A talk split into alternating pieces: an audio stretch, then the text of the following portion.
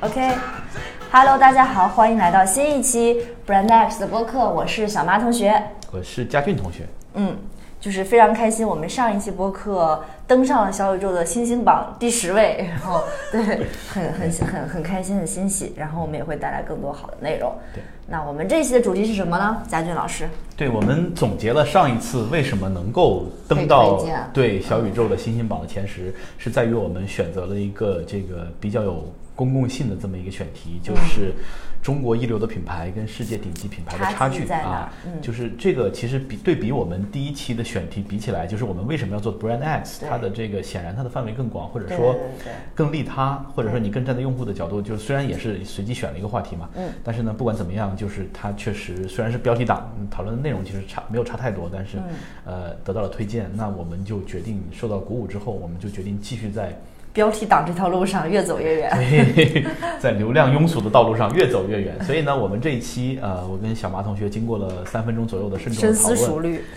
我们决定呃讨论一个 topic，叫做为什么人类需需要要奢侈品。奢侈品，嗯，就这个话题，就是我们我们引起我们讨论的点在于，可能是前两天我们看到了那个应该是 Gucci。嗯 Gucci 这个去年年报一出来，整个大概大涨了百分之三十，嗯对吧？然后呢，整个奢侈品产业其实都在这个疫情期间，呃，尤其是去年，其实全球疫情最厉害的一年，逆势增长。对整个奢侈品的这个这个这个这个市场，嗯，不但没有受到影响，反而在包括中国、包括北美、包括欧洲在内的各个地方，都出现了这个嗯逆势的增长。嗯所以这其实是一个挺好玩的话题。所以当时我就给小马同学发了一条微信，我说。人类真的需要奢侈品吗？对，然后他说需要，然后我觉得这是个话题，因为我们讨论品牌嘛，Brand X，我们嗯对在讨论为什么人类需要奢侈品。嗯，呃，这个我们其实是有一定的讨论基础的，就是因为我之前在呃时尚集团嗯任职了很长一段时间，那几乎所有的奢侈品品牌客户，呃，包括一些大的这些集团，LV、MH、利丰啊，都是嗯时尚很多很多很多年的这种合客作户伙了伴因为他们嗯是全球投放的。对然后呢，小马同学呢，他可能呃对我。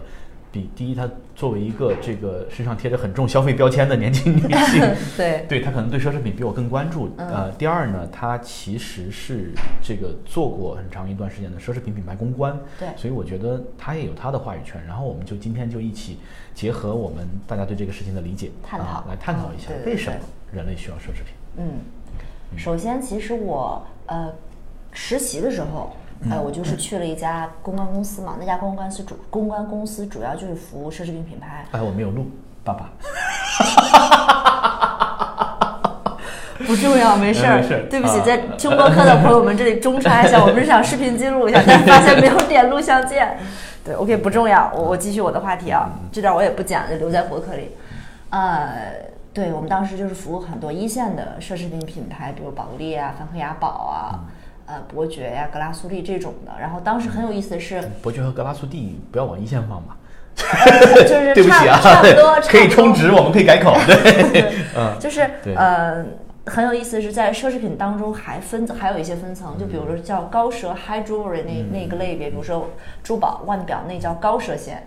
然后，呃，再往下可能是我可能不太准确，因为我记不太清楚，可能是箱包，再往下可能是成衣，再往下可能是香水，或者说叫 accessory，就是那种配饰什么之类的。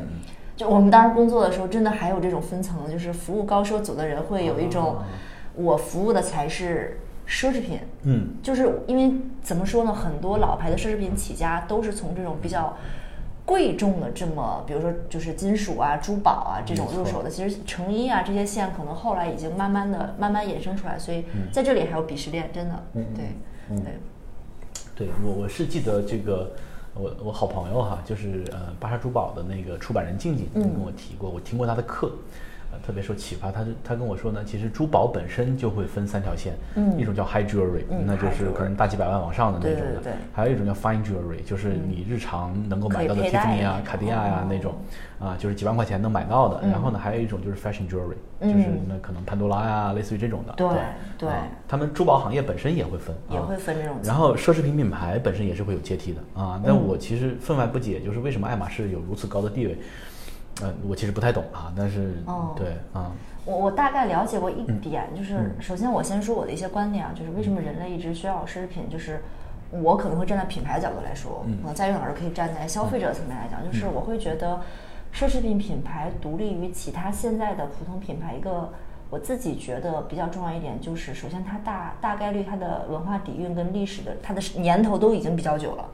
嗯这是一个特别重要的点，对就是它呃，就是你会看到这种我们能够 get 到的这种奢侈品品牌，嗯它其实至少都有一个特点叫隔代传。对，就是它不是一代人的，对，就是如果你没有一个隔代的品牌忠诚或者认同的话，对可能都还说不上，最多就算个新贵。对啊，对嗯你比如说，记得当年那个 PP 百达翡丽的那个广告，就是就是没有不人是能够卖给你自己的对，对没有人能够拥有百达翡丽，你只对是为下一代保管它。对对对但是对嗯，其实我也打了问 号。对，就是反正这一类称得上的，我们叫蓝血奢侈品品牌，就非常顶级的那那一批那一阶梯，基基本上都是经过了几个世纪的传承。对而且他们的传承之中一定是有一个非常漂亮的故事内核。嗯，比如说 Coco 香奈儿小姐她的反叛精神，嗯，比如说爱马仕家族，她数代为这个贵族定制这个马具，嗯她到现在仍坚持每一只包都手工定制，但这里我画一个问号，嗯都手工定制。啊，比如说，嗯，像其实 LV 这些已经已经差一些了，因为它对嗯其实没有那种特别核心被 K 的那个品牌的内核在。哦，说到这儿，LV 其实有一支广告我印象还是蛮深刻的，就是，呃，它有一支广告片是呃旅行箱，然后呢、哦是旅行包，应该是那个那个我记得特别清楚，就是下台以后的戈尔巴乔夫，然后坐在车里面路过柏林墙。然后就是就是旁边就是整个画面的色调其实挺灰暗的，然后呢就是有一只这个 LV 的包包 LV，男士的这个这个这个手提包，我觉得，嗯，它某种程度上界定了就是它的调性或者阶层，嗯或者是就是就是你很难就是口头，但是但是你能够嗯我体能会 get 到那个对对对对，就算他已经是一个可能不在这个世界巅峰的人物了，但是他是一手导致了这个呃苏联解体，嗯啊对吧？然后呢，再路过自己当年的这个就是柏林墙这种地方，对吧？这种政治色彩很浓厚的这种地标，就很好玩啊，嗯对就是它就整是个就是利益其实已经有一种就是不管你在巅峰还是在低谷，我都跟你在一起的感觉，对 OK，啊嗯，反正呃，我刚刚说到哪儿，就是可能他们会有一个非常。呃，能够打动人的品牌故事，或至少它它的这有一些部分是传从古至今一直是不变的。虽然我现在已经，就是你像 Coco 香奈儿今年开始它，它也是小黑裙嘛，再到它的那个二点五五，再到了 Boy 等等一代一代的传下来，但是现在我会觉得有一点点让我觉得嗯有有变化的事情，就是现在很多女孩子已经把这个因为消费主义影响标榜为你不要晃，啊，我不晃。哎，他但他这个桌子有点在晃。是因为你在晃，我们这期播客的场外因素过多，就是比如说我我工作非常努力，嗯，我我需要嘉奖，或者说我需要一个怎么讲肯定自己的方式。嗯那拥有一只香奈儿是我真的，我身边很多女性朋友拥有一只香奈儿是一个职业里程碑。但我觉得现在是不是已经有点贵的？我觉得不光是你啊，是因为、嗯呃，你知道之前那个康泰纳是中国区的总裁，嗯啊、索菲亚她不是有一篇公号，我大概看了嘛，就是她也会把给自己买了第一个香奈儿包包作为自己职业生涯的里程碑，我记得对大概是可能是零七还是零八年，嗯，但是就是就是以我对价钱的感知来看哈，我大概是呃一五年的时候给桑尼买了第一个二点五五，应该是，嗯，然后那个时候我觉得价钱是可以承受的，我在澳大利亚买的，嗯就是大概两万五左右。那是正常的价格。对，但是但是现在就是对去年应炒得该没是边小儿了马已同学经告诉我，嗯就是对包括包括三也告诉我，他说你知道那个包包现在多少钱了吗？我说多少钱？我想三万、五万、嗯六万，不可能，就是就是我觉得那，你作为一个年轻的职场女性，对吧？ 所以二奢 How？所以二奢兴起了嘛 OK，给你一个啊入门的机会嘛。对，因为这些二二点五啊，经典款这嗯不，种他真的有人买吗？当然了，of course。那你说爱马仕那个菜篮子，就是从不，正那那菜篮子我理解，就是因为它本身就是给不太差钱的人准备的。嗯但是、但是 Chanel，你难道不应该是有一个，就是你难道也也也也，就是只给那些？但是但是我记得去年应该有一个调查报告，就中国的富人最喜欢买香奈儿做礼物，这是真的。呃啊，是愿意买它做礼物作为一种社交货币。啊我会觉得香奈儿隐隐约约有一种就是当你谈到 B L V 和 GUCCI 拉高一个 level，、哎对拉半个身位，哎，吧？对独对一对，就档啊是他所表达那个好感像觉有会我也更有更啊有，因为对嗯你像 LV，比如说你刚入职场的年轻人，比如努努力，我能够一个 Never Full，就是平常装电脑嘛，它其 OK 实是以实用为居为啊为为称的。对那可能像 GUCCI 这种，其实我自己在做奢侈品服务的时候，其实像 GUCCI、Prada、嗯、Fendi 嗯这一类的品牌，嗯，我不觉得它能够定义为啊，我不能 动你可以动，但是你不要在桌 子上动。奢侈品。 OK，就是它的做工之粗糙，它啊的做工之粗糙翻牌率这之快。这些东西难道不都很粗糙吗呃，？但至少有一些品牌，它还是，哎，它为什么突然因为有人给我打电话了，而且还是广告推销。做工之粗糙，会让我觉得你购买它是短暂的购买的一种小小的精神愉悦。啊，因为所有的愉悦都是短暂的呀，对，但至痛少苦才是永恒的。 呃就是你要 OK，知道这一点。对但是所以哎，你嗯你说到这儿，我就想起了，就是刚才说到 LV 的那一支广告宣传片，嗯，就是它某种程度上可能跳出了所谓的短暂的愉悦，它把自己放在一个特别悲怆和落寞的场景下，嗯，因为。这些东西才是持久的。哎，你这么一说，我好像隐约 get 到它创意的那个啊核心的那个核点了，心的那个点啊嗯了而不是说就是我作为一个职场新人，或者说作为我一个职业生涯的里我程碑，一定要奖励自己的一个呃礼，物。因为因为这种快乐它持续不会超过一个星期，对，就你就会回归平淡了、嗯啊。对，我还依稀记得我有一次，所以奢侈品如果真正的奢侈品要做的话，它应该跟悲剧捆绑在一起，嗯，就是 就是不管你是得了癌症，还是缺了腿，还是有心脏病，然后想大家都会跟你在一起。就是你病也不治了，我要把所有的钱拿来奖励自己一 个二点五五。没有，我想起我我就这会儿我就想起我自己第一个去实体店拥有的奢侈品，因为最先开始可能你是那个网购，嗯因为它会便宜或者黑五的时候打折。嗯是有一次我更年轻的时候，就当时也是被奢侈品不是被消费主义洗脑的。嗯很严重的一段时间，我会急需这样的东西来标榜我自己。嗯啊，当时是完成了一个项目，然后获得了一笔在我当时看来还不错的一个项目奖金，就几万块钱，因为当时我的薪资也没多少。嗯，我当时就记得我冲进 SKP，然后去买了一只圣罗兰的一个。就是一个小包，嗯然后当时因为那个是我能够接纳的一个比较合理的价格， OK 对，因为那个呃 LV 啊，包括香奈儿，可能就是已经就是嗯稳稳的在我的预算范围内，我觉得有嗯点太、一笔花掉这个，我还是有点儿嗯有点顾虑。那、我当时那个心态就是一个普通女孩儿，就是一个小城女孩儿的一个心态，就是我我之前进 LV 的你嗯再时晃候我就，拍你。啊，我之前进 SKP 的时候，因为我最先开始工作嘛，嗯，就这段经历特别有意思。嗯我是一个小实习生，当时我们服务那个珠宝的时候，就是有明星或者说艺人要借拍，嗯，因为他们要拍杂志、拍封面，或者说 OK 嗯对对对，就是呃，你要去负责把这个，你就是一个人肉快递，你要把负责把这些非常昂贵的珠宝带到拍摄现场。 High jewelry，它呃一一一部分是 high jewelry，一部分其实呃他们会有 sample，就每一个奢侈品它的珠宝都会有一个样品专门负责街拍跟拍摄等等等等的，然后你就要负责把这个非常非常非常昂贵的珠宝带到拍摄现场。但是没有人在乎你是谁，也没有人尊重你，但是你还要非常小心翼翼的保护好这些东西，就非常难。嗯，因为大家对你呼来喝去的，就是你还要保证所有珠宝没有划痕，又要心惊胆战的给艺人戴上。嗯，就是你你的注意力全部都放在，如果他有一次拍摄事故，就一个耳环突然掉了。啊哈，哇！我当时就快崩溃，然后因为那个耳环是那个就是特别就是钻石特别大的一颗大钻戒，嗯是一个台湾艺人来拍，咣掉到那个地上了。有地毯吗？我没之前有，有你问看，你那个棚硬里面脆就的是是那个吗啊棚里面就是白色的 OK 那个，然后最后好像是磕掉了一个环环，然后当时因为这个协商了四个多小时，又越总部又越那个什么，就是看这个赔偿怎么界定。啊，其实就是个告示，是不是？最后，最后反正杂志社也不赔，艺人也当然不赔了嗯对，那公关公司也没法背这个锅啊，最后可能也就不了了之这品牌就认了对啊，那没办法。所以当时就是觉得我每次进 SKP 像一只小鹌鹑一样，嗯就是你没见过这么多琳琅满目的、离你世界这么遥远的。奢侈品品牌，而且你还惊喜的发现有那么多人不上班，然后在这消费，然后你这是一个，我觉得这是一个，就是比如说，就刚参加工作的这个对对对男生和女生的差异啊，真的吗？就是因为我也有有过你的这个，就是就同样的场景，嗯就是我记得就是呃，嗯应该是我们刚刚开始创业，也是二十来岁，然后呢，我就做完一个项目，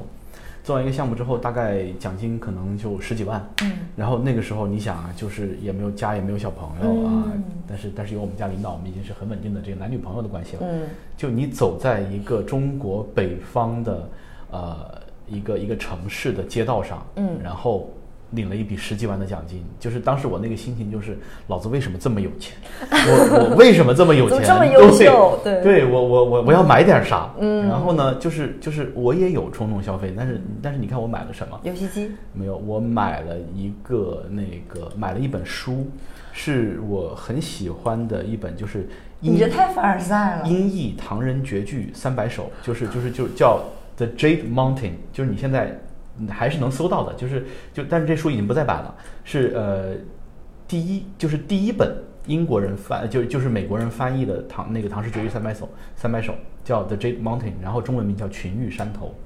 如果大家此时此刻能看到我的表情，我的白眼已经快翻到天上去嗯哦是了。是就是，就是就是我理解的，就是因为那本书要一千块钱，为什么呢？因为它是一九二九年一版一印，还有原作者签名的。就是我在前面讲，啊哎我被消费主义洗脑，我要给自己买一个不包，我然后我呢，我我又买了一本书，是嗯什么原 著？对，那本书现在、现在还在我家里，我不舍嗯得翻。然后呢，我又 OK 托人，但是他没有没有没有再版了。后来我托嗯人在那个美国给我买了两本，就是一九七几年版的。嗯啊，然后呢，呃，这是一个，还有一个就是我误打误撞的就走入了一个法务流通的这么一个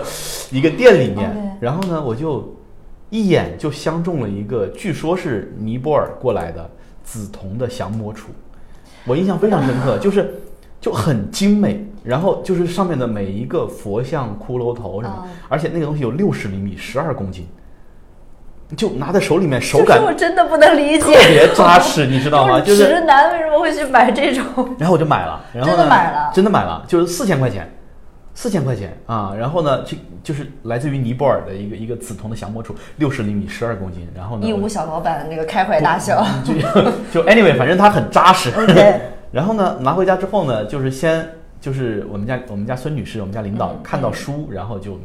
就只是说了一声神经病而已。然后嗯看到看小到降魔魔杵，崩你溃给我了滚！对，就是然后我也很崩啊、溃。就你你你你送人，他说我看不了这个，就是他确实可能对中药相关的东西，他有的时候嗯不知道他会敏感、对对啊，对。然后 OK，那我就，但是降魔杵其实后来就因为买了这个，我稍微研究了一下，它其实是有助于你修行和学习的，因为降魔杵的意思，它某种程度上你给它供到书房，它是可以斩断你的妄念，让你更专注，你知道 吧？抵御心魔用的。Anyway 啊，就是就是。我跟你一样，都有过乱花钱的时候。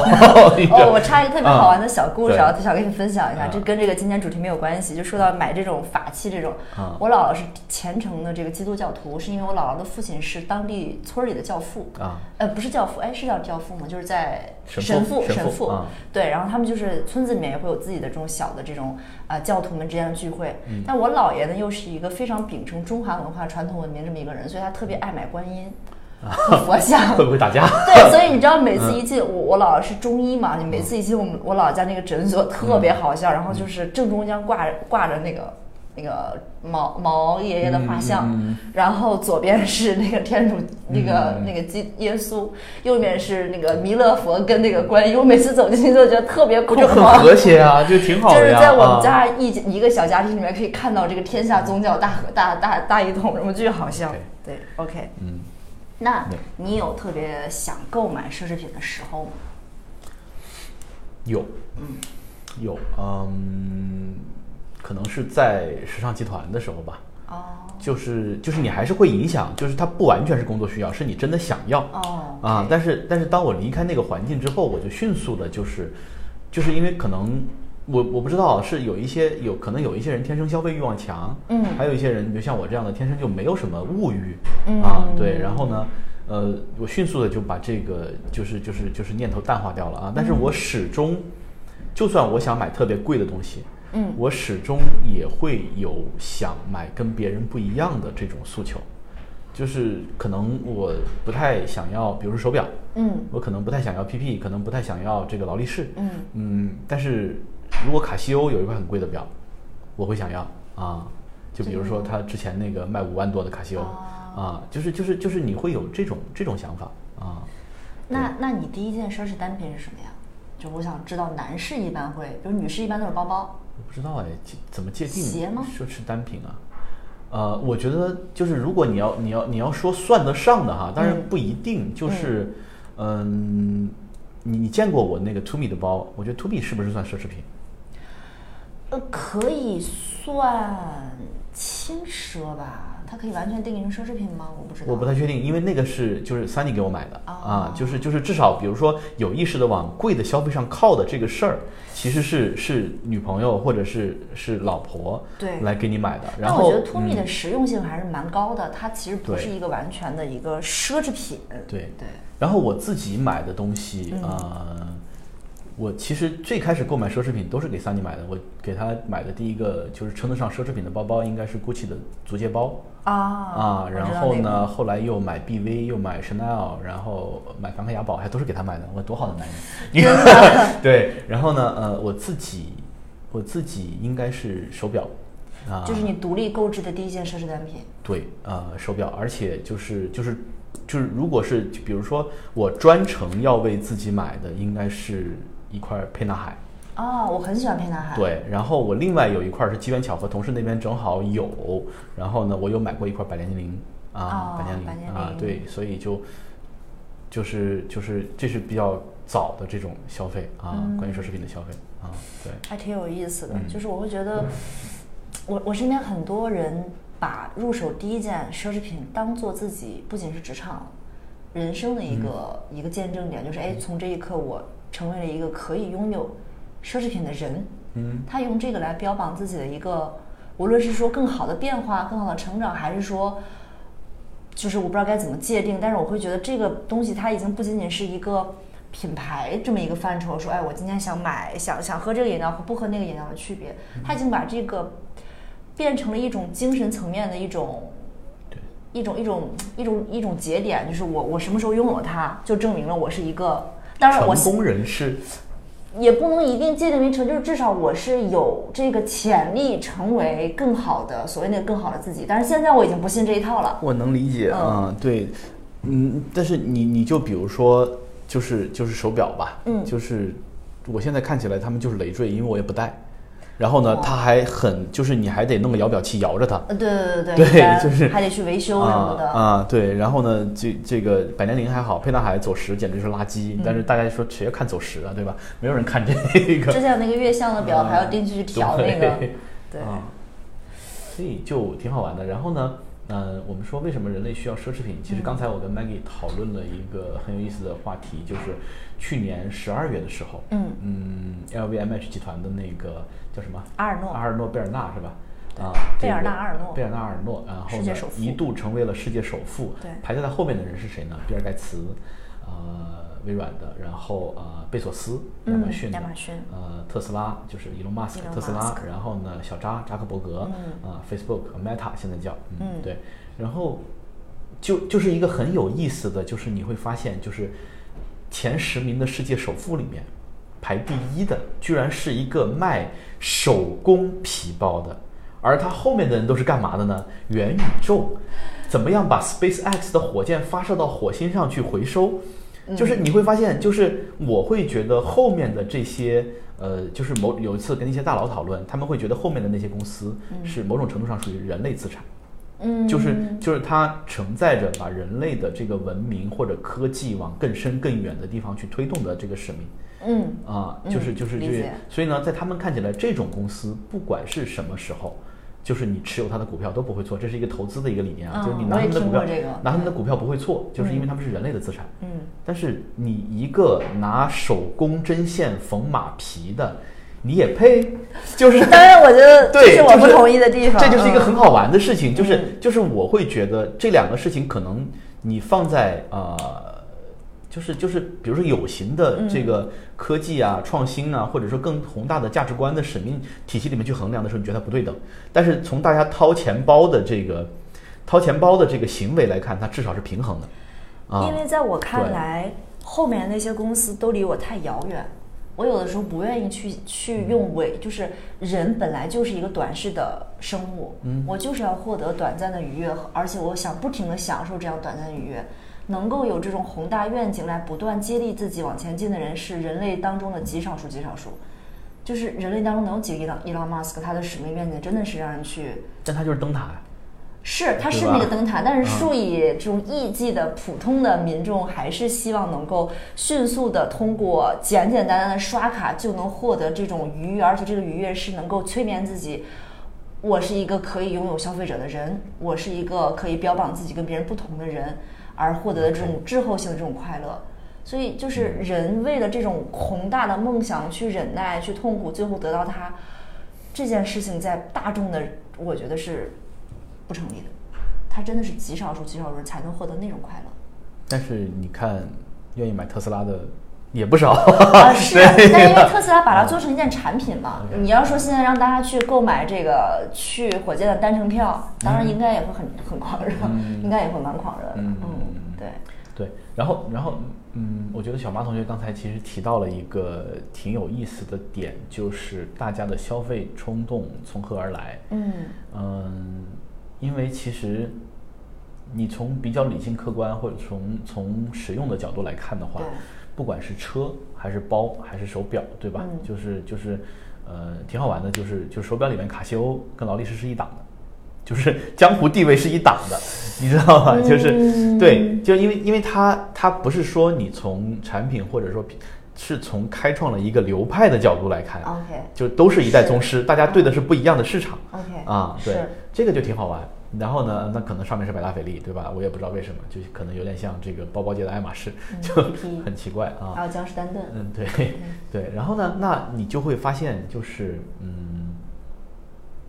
人们需要奢侈品，绝对不是因为它的功能对，当然，啊。然后呢，那是什么？我觉得还是欲望。欲望。嗯，我觉得这个词其实挺好的，我们对可以单开一期，比如说说品牌是什么，就是呃，小马同学之前推荐给我给我一本书，就是春节前、叫做《工作、消费费主义义和新新穷穷人嗯然后呢，那本书我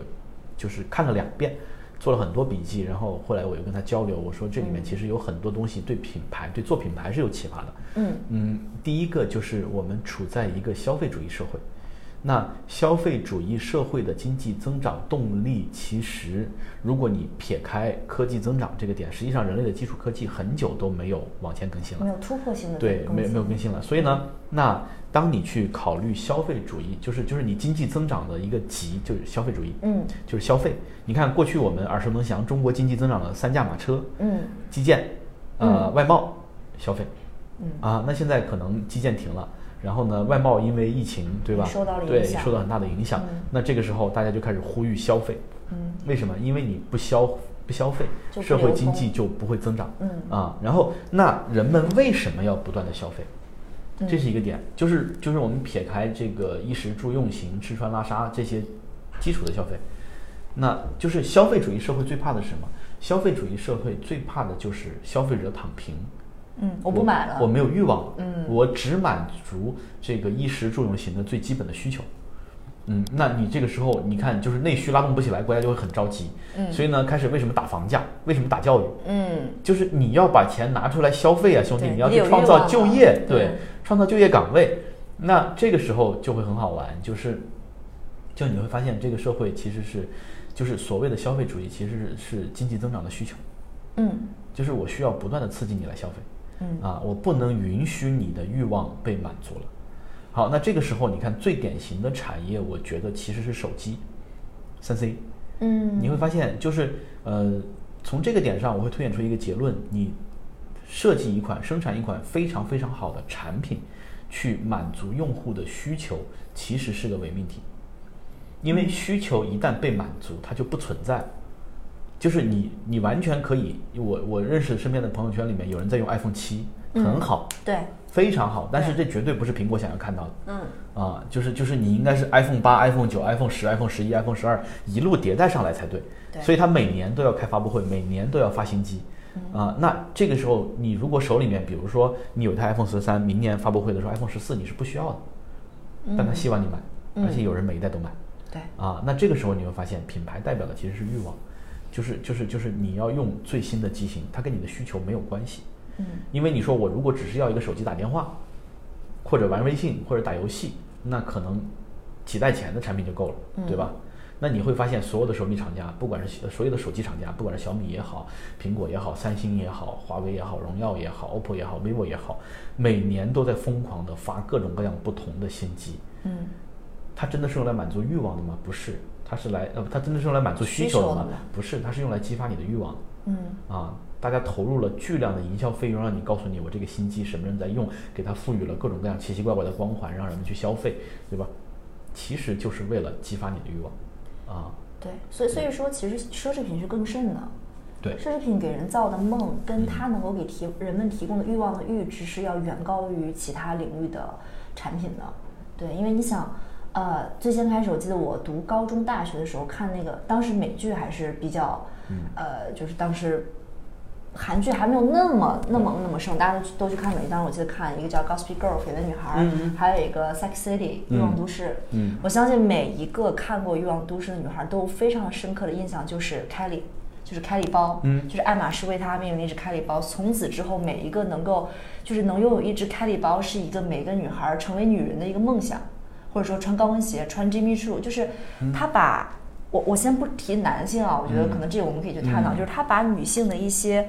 所谓对更好结果对成功的标准，其实已经完完全全的通过奢侈品来量化了。 ，OK，就是你怎么样来定义一个成功的女性？嗯比如说你要拥有一只爱马仕，爱马仕当中还有稀有皮，嗯呃。你是用 Birkin 还是用哎， Kelly？、对，就是还是菜篮子，还是 garden，、嗯嗯这这嗯这是不同属性的啊。 OK 那你要穿什么样的高定？嗯这高定也有分，你是穿极其稀有的了呃 Lona Piano 那嗯种极其稀有的羊绒，每年只生产一千件，还是去买成衣线，还是去买等等的啊？就嗯他已经通过这种品牌把一个女孩儿，把一一名女性多方位的立体化了。所以，嗯，在我更年轻的时候，我也是非常 buy in 这一套的，我就会觉得说，那我的你嗯现在也还很年轻，你不要这么早的对，人但间至少我清觉醒得我现在已经从这样的观念当中脱离出来一部分，但我肯定还是会有想消费奢侈品的欲望，这个有的时候嗯是因为穷吗？对，是因为穷，对对，贫穷限制了我购买了这个，但是就是稍微脱离出来一点，但是在当时我就会觉得我怎么样能够向别人证明我是一个很优秀、很成功的女性了，那就是我要拥有一只自己的。我要背奢侈品的包包，嗯，或者我要穿就是 Max Mara 的大衣，嗯，或者我要去刷掉我的信用卡去购买这么一个东西，让你觉得说，哎，她是一个怎么怎么样的女性，我会觉得这样的方式和价值观是我我现在是不认同的，但这跟我我并不否定奢侈品品牌本身的价值啊，我嗯只是说从消费者层面来讲，而且我也觉得现在消费者其实开始慢慢回归理智，嗯，会有一点点对这种感觉，我觉得，我觉得这是这是两个话题啊。我们沿着刚才说的欲望这个事情来说，其实，啊、就是 Maggie 小马同学推给我的那本书，嗯，还给我一个启发，就是我们这一代人跟我们的父辈其实存在着极大的不同，就是这个极大的不同在于往上一辈的人，他们的社会地位和身份是由工作来定义的。嗯，所以我们的父母会对一份稳定的工作铁饭碗，包括公职，会无比的看重。对，所以呢，呃，我记得很清楚，就是我我从英国回来来北京之后，我在咨询公司，然后呢，后来又自己创业，嗯，我就一度觉得自己很优秀，因为、因为你看这个兜里揣着十二万，又买又买降魔杵，又买古本书的，对吧？对我觉得我就还不错了，就是跟同龄人比起来，好像是挺棒的。但那个时候眼皮子也眼界也很浅啊，就是就觉得还就是经过自己的努力，你会有看得到的增长和这个、这个变化。然后呢，嗯，但是他们就始终觉得你不务正业，嗯你没有从事一份稳定的工作，对你没有一份稳定的职业，他们不放心。对一直到什么时候呢？到我三十岁前后加入时尚集团，嗯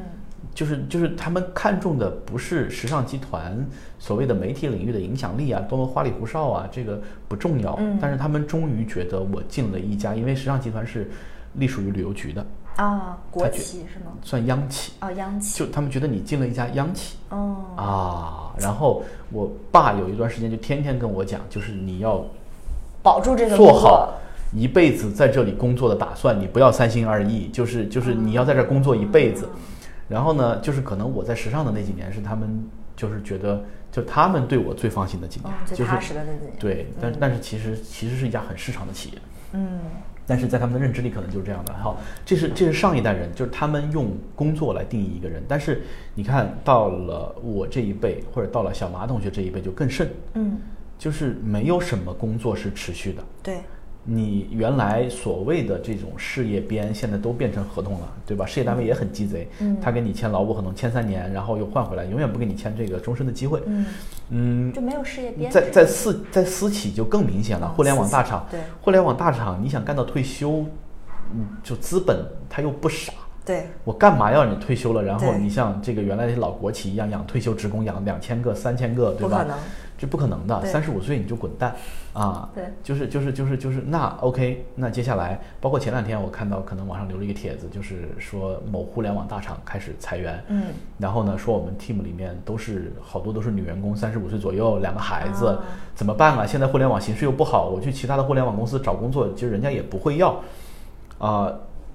就是引起比较大的反响，在于大家会觉得，就是你想啊，他们可能倒回去五年或者十年，他进入互联网大厂的时候，其实是很风光、很很光辉的一个状态，因为那一代最优秀的年轻人都在嗯都去大往互联网厂大厂去对挤，对吧？你稍微次一点，你可能还进不去，但是到了三十五岁之后，你会发现，哎，被淘汰了。没有，就是你想哈、就是我在想几年前有过一则新闻，就是就是高速公路的收费站启用了电子收费之后，啊，收费收费站里面的工作人员被迫面临下岗。我记得很清楚，新闻里面有个画面，一个三十六岁的妈妈痛哭流涕，我离开这儿我还能干什么？嗯，你会发现没有任何的区别。你以为你在互联网大厂就跟在高速公路上收费，你以为你会贡献更多的价值吗？都是互联网纺织女工。嗯，都是纺织女工对，就是都是一个螺丝钉而已对对啊，并没有什么区别。但是我的意思就是说，我们这代人可能你的你的工作会更加的动荡，你不太有机会在某一同一份职业里面就是从事一生。嗯，所以，所以那我们还就是仍然需要一个身份的定义或者标榜。嗯那这个时候我们对身份的定义和标榜就开始由物质来替代了，就是由嗯品牌来替代。就是我怎么定义自己的社会身份呢？嗯我今天可以在这儿工作，我明天可以在那儿工作，对吧？甚至你像携程开始三加二，你可以不用在公嗯司在上在班，在家办公对，就是就是你像我爸妈那一辈，对你是否有一个办公室是非常看重的。对，啊，坐那办公室就是一件对对，就是就就是对，但现在其实大家都都已经就很随意了，对，就我并不需要在一个固定的地方去工作或者去办公啊。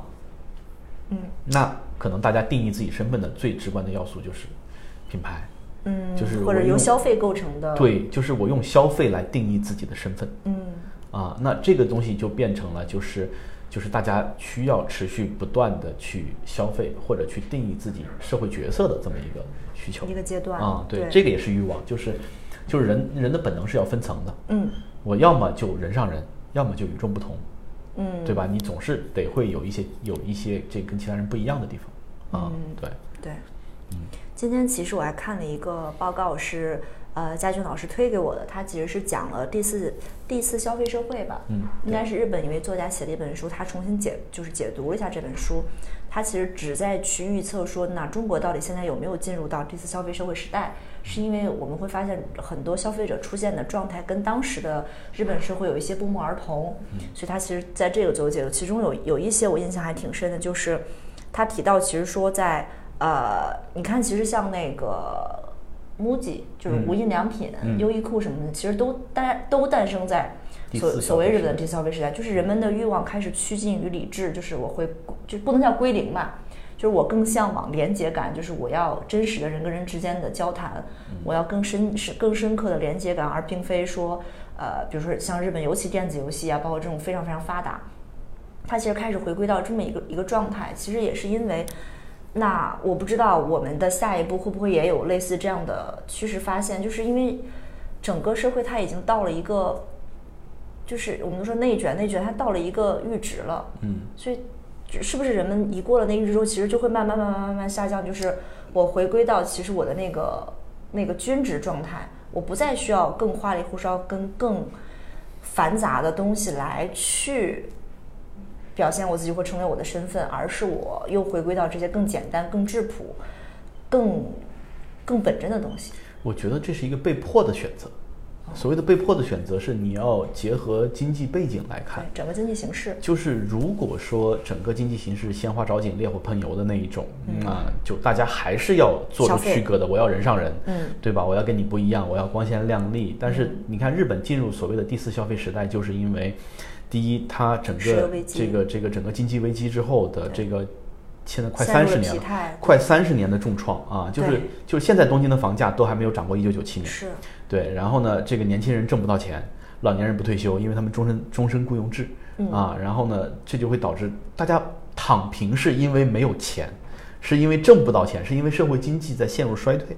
啊。嗯然后呢，同时呢，伴随着整个社会日本的深度老龄化。对啊，所以呢，大家就开始担心，就比如说中国，呃因为日本在第四消费时代之前的第三消费时代，嗯，就是它经济最好的时候，对，就是就是就是我们的现在，对，就是他，就是就是最有钱的时候，那个时候，这个这个每天晚上在这个呃银座那边这个打车的那些人拿着钱，对吧？我有钱来打车。全世界买楼，对对，就是就是是那个疯狂的时代，所以日本有很多奢侈品是那个时候被消费掉，但是呢，这些奢侈品现在慢慢的回流到什么？就是嗯二二手市市场、中古，就是你会发现日本的中古市场是非常为什么非非常常发发达？因为大家觉得我拿这东西没用，嗯，我不需要了，对啊，那那中国呢，大家会担心，因为第一就是就是因为疫情的关系吧，整个经济在承压，对吧？虽然我们依然是全世界增长最快的经济体，但在承压。第二，深度老龄化的社会，其实在用一个我们回避不了，而且特别疯狂的速度从我们碾压过来。对，嗯，那这个东西会造成什么呢？这个东西会造成年轻人承受巨大的压力，就是你没有办法享受你岁月静好的生活，因为你要负重前行嗯赡养。对你，你不生小孩儿就还则罢了，你只要一生小孩儿，你就有上有下。对啊，你完全没有任何消费的念头，那这个时候可能平价有品质感，然后呢，回归本真东西是你的选择。嗯，但如果你比如说你回到当时的那个 Maggie 对多吧？年走轻进的时候走我进就要 SKP，买那个 对我对我兜里揣着钱，我完全没有任何压力，对，那我为什么不消费？今朝有酒今朝醉嘛，呃对呀、为什么不消费？而且你对未来的看，对未来的期待是一路往上的，嗯啊，但现在不是，所以我觉得可能就是这个对做品牌的人来说，或者做做消费品的人来说，也是我们会面临的一个现状。就是一方面，你的消费者会对品质感、对精神内核会更挑剔；第二，他没有办法像奢侈品一样掏那么那么多钱溢价来购买你的品牌或者产品。你这个刚好承接着我想聊的另外一个小点，嗯就是潮牌的诞生。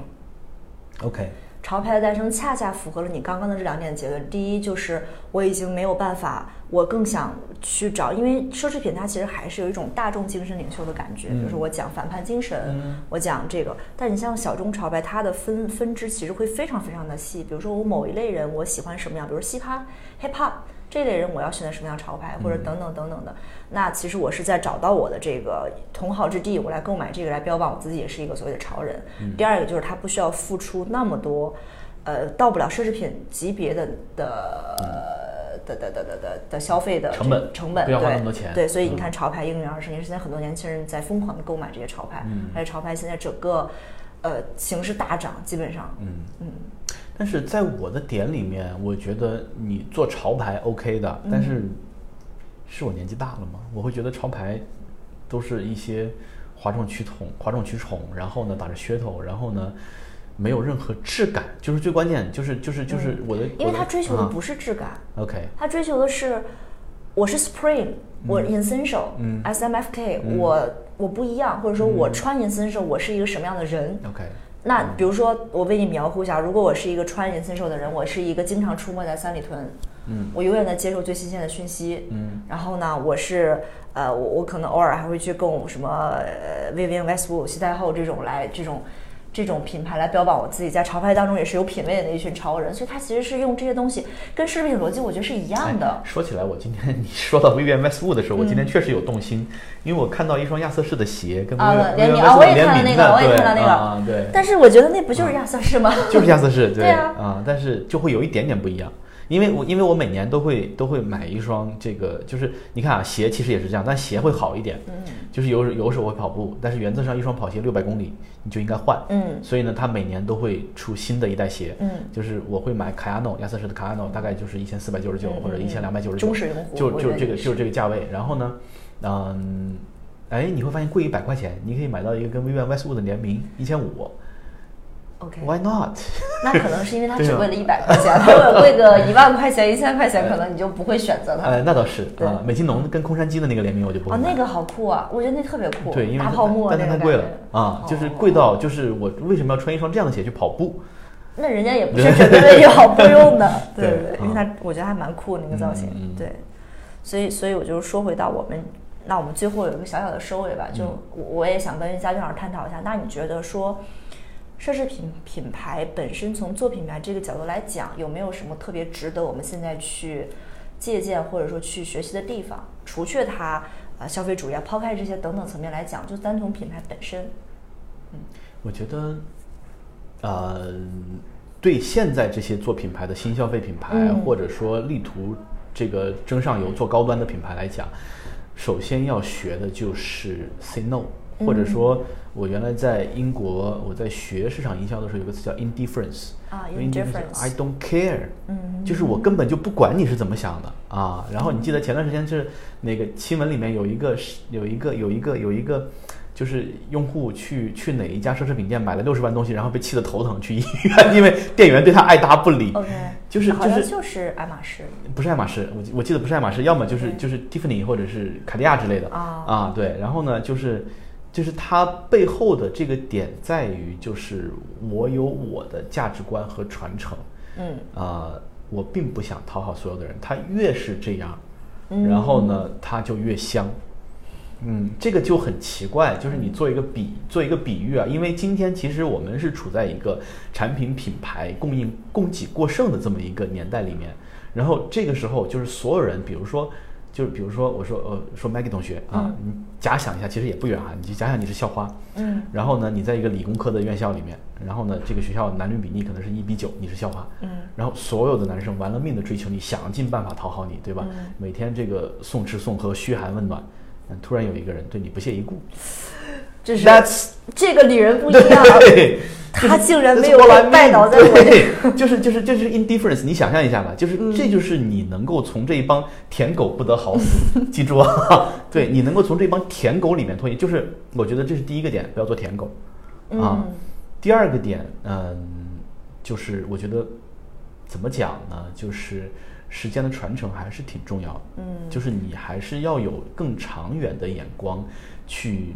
去培养你的用户对你品牌的认知，而不是说逢年过节就想着冲销量。嗯，啊，但我觉对得这个时间长远不仅仅是年头的累积，因为我们其实有很多所谓的百年老品牌，但你其实，嗯，它我我会觉得，在我服奢侈品那一段时间，我最深刻的感受，除去它的产品和它什么所谓代言人啊等等这些其他东西，就它的内核而言，就是它讲的故事是自始而终的。是因为创始人基因里面他信这个，他他真的是秉性这个东西，这是他的使命跟愿景，所以他一代一代的由不同由更新的人来解读这样的愿景，可能书写的方式不一样，表达的方式不一样，但是核心的那个东西是在的。对所以我会觉得很多我们现在新消费里面是缺乏这个东西的，而不是说，其实我觉得后面的都可都可以来对，我觉得不是新消费的锅，是因为我可能十年前就在考虑这个问题，为什么中国没有这种顶级的奢侈品牌？嗯，就是我觉得价值观是一个，然后呢，时间维度是另外一嗯个，就是这两个东西缺一不可。嗯啊，然后再往下，你说产品，我觉得其实不太重要。对对产品其实真的没有那么重对要，我觉得啊是对。但是你你你甚至不到及格线都没问题，嗯就对奢侈品来讲啊，对大家因为买的是是是因是对，是很多是奢侈是品不的一品样质是对，很是是很不太一样对的啊。做得好的应该一般都是中国的超仿，啊，这或者是超 A 啊嗯对，就是就质量好的啊，对对。然后呢，嗯，还有什么？我觉得就是值得我们借鉴和学习的。我会觉得还有一点嗯是，你看很多奢侈品对外传播的物料，包括他每次做 campaign，他嗯的那个信息都是很统一、很集中的。对，因为他想表达的东西，他自始也是跟刚刚我说，他是一脉相承、自始而终的，所以你会觉得嗯他一直是这样的，只不过每年在更新，我觉得这一点可能不光是奢侈品，所有做品牌的人都应该都应该注意这个东嗯西，就是呃，